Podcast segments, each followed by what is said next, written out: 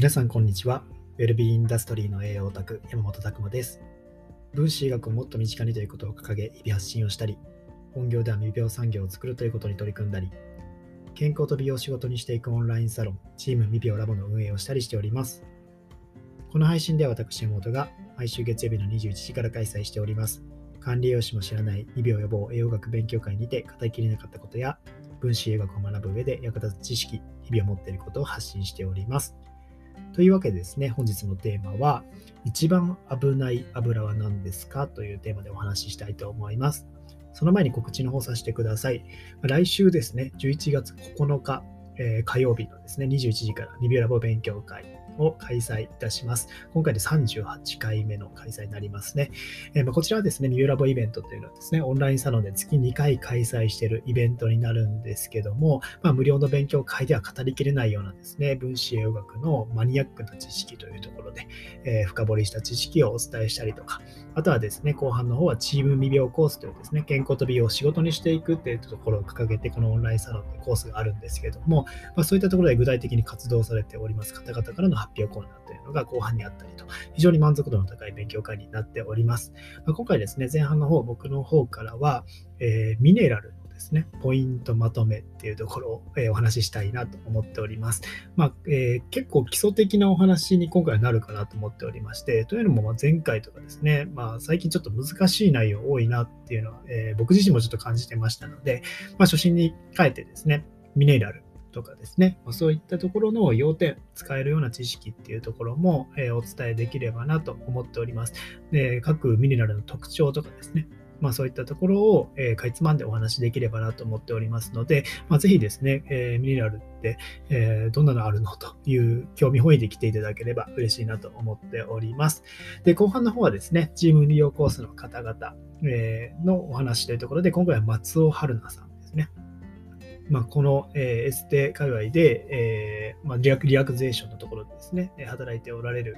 えー傍らですね、さらにハーバリスト、ハーブを使うんですね。ハーブっていうところで取り組まれておられたりとかですね、まあ、そういった、え活動をされておられる方ですね、非常に、え面白いんですけども、このハーブの魅力であったりとか、なんでこのハーブというところに興味を持ったかとかですね、そういったところもお話として聞けるかなと思いますので、ぜひ楽しみにしていただければと思っております。まあ、こちらもですね、えーまあ、オンラインカロオンラインサロンの、え会員になっていただければですね、参加券ついておりますので、まずこのオンラインサロンどんなことやってるのっていうところをチェックいただければと思います。はい、ぜひ、えーご参加お待ちしております。で、今日のテーマがですね、えー一番危ない油は何ですかというお話をしたいと思うんですけども、まあ、こちらですね、えー結構油ってなかなか、えー皆さん、えまあ、まだ栄養に興味興味がないというか興味を持ったあたりでは油って難しいよねって話なんですよね。僕も油ってなんかややこしいなって思ってて、オメガ9とか、オメガ6、オメガ3とかですね、飽和脂肪酸、不飽和脂肪酸、ややこしいな。あとトランス脂肪酸とかもいますよね。まあ、様々油があるわけですけども、まあ、この危ない油ですよね。まあ、トランス脂肪酸とかってなんとなくこうイメージ的には危ない油っていうイメージがあるかと思うんですけども、まあ、実際これ、実際はですね、これ、トランス脂肪酸っていうところはお話過去にしたことあるので、そこで聞いていただきたいんですけども、多分その時にもちらっとこの話は出てるんじゃないかなとは思うんですけども、実はトランス脂肪酸より危ない油があるよというところですね。えその中でいくともう結論から言っちゃうとですね、揚げ物の油です。えこれが厄介なんですよね。結構やっぱ毒性の強いものっていうのがたくさんあるので、ここが、えー怖いよっていうお話ですね、今日は。まあ、トランス脂肪酸というのもやっぱ避けないといけないですけども、それよりももっとまずいのが酸化二次生成物、アルデヒドっていうものですね。このアルデヒドっていうのはぜひこう分子学界隈でもチェックいただければと思うんですけども、一つですね、アルデヒド、過酸化脂質って皆さん聞いたことありますか？この、え油が酸化してたので、ね、脂質が酸化していって、活性酸素によって酸化されていくんですよね。そうすると過酸化脂質っていうものがあります。さらにこの過酸化脂質が酸化されていくと、アルデヒドっていうんですね。まあ、酸化二次生成物に変わっていくんですよ。例えばオメガ6がですね、どんどん酸化されていって、過酸化脂質を通り越えて、えー、さらに酸化されていくと、ヒドロキシノネナールと言われるものになったりとか、オメガ3がさらにそれ酸化されていくと、ヒドロキシヘキサナールというものになったりとかして、これがですね、かなり毒性の強いものとして作用してしまうというところですね。例えば、ヒドロキシノレナールというもの、まあ、リノール酸とかを高温調理してですね、えー、まあ、できてしまうもの、まあ、サラダ油とかをですね、こう揚げ物として使っていくと、どんどんですね、こういうヒドロキシノレナールというアルデヒドができていくと。まあ、こういったものが溜まっていくと、どういったところに作用するかっていうと、脳の神経細胞とか、血管筋とかですね、あと肝臓、骨格筋とかのミトコンドリアの酸化ストレスをすごく誘発して、ミトコンドリアストレスになったりとかするんですよ。で、もう一歩、ヒトロキシヘキサンナール、アルファニノレン酸が高温調理されていったときに、えー、こういったものもですね、出てくるものっていうのも活性酸素種を誘導するというところですごく活性酸素とか、やっぱりミトコンドリアにダメージを与えていってしまうというところで、この揚げ物油っていうのはめちゃくちゃ怖いとこですね。あとですね、この過酸化脂質っていうものよりも、えー、こう低分子のアルデヒドっていうものに、これアルデヒドになっていった方がですね、腸管から吸収されやすいっていうのがあるみたいなんですよね。80倍以上と言われてます。めちゃくちゃ吸収されてって悪い影響を与えてしまうというところで、このアルデヒド非常に厄介です。で、まあ、例えばですね、油をたくさん取ってアルデヒドがたくさんできていくと、アルデヒドって若干匂いが出るんですよね。例えば、ホルムアルデヒドとかもあるアルデヒドですよね。新築の匂いとか、そういう壁紙で使った有機性の揮発性のものを吸い込んだら、ちょっとツンとした匂いがすると。そういったところでですね、結構、えー、まあ、アルデヒドっていうのを食らってしまう人もいるわけなんですけども、まあ、そこでですね、えー、非常に重要になってくるのは、えー、解毒ですよね。まあ、そういうのを解毒できないと、これが加齢臭の原因になっていっちゃうんですよ。アルデヒドっていうのは体内から発する匂いの原因、加齢臭、まあ、そういったものの原因にもなってくるっていうので、非常にやっぱりやっぱ体から強い、えー、匂いを放つっていうのは良くないことでもあるんですよ。一つのサインですね。体がすごく酸化しているサインでもあったりします。まあ、これをですね、えー、まあ、できたものを取り除いていかないといけないというところで、えー、例えばですね、一つそういうものをデトックスしていくためには重要なのはグルタチオンというものですね。まあ、グルタチオン、毎回、えー、結構僕のこのポッドキャストでは出てくるんですけども、グルタチオンっていう、えー、まあ、この解毒に必要な物質、アミノ酸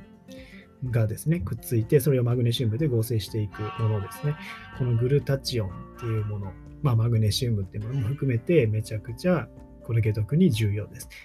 まあ、2つ目はですね、アルコールデヒドロゲナーゼっていうですね、アルコール、まあ、要は、えー、アルコールを分解していくために必要な酵素ですね。まあ、こういったもの、えー、抗生子に亜鉛とかナイアシン、まあ、ビタミン B3 を持っているので、そういったものがないと働かない酵素ですね。だから亜鉛とかビタミン B3、こういうのも大事ですよと。あと、アルデヒド、デヒドロゲナーゼ。これは、えー、これもお酒ですね。お酒って一度、えー、アルコールがアセトアルデヒドになりますよね。まあ、そのアセトアルデヒドをさらに分解していくときに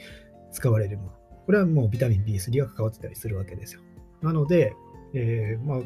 要はそういった悪いアルデヒドっていうものを分解していくためには、マグネシウム、タンパク質、亜鉛、ビタミン B3 とかですね、様々そういったものが必要になってくるわけですね。まあ、当然他の要素、亜鉛とかも、ま解毒にかなり関わってたりもするんですけども、まあ、非常にですね、このマグネシウム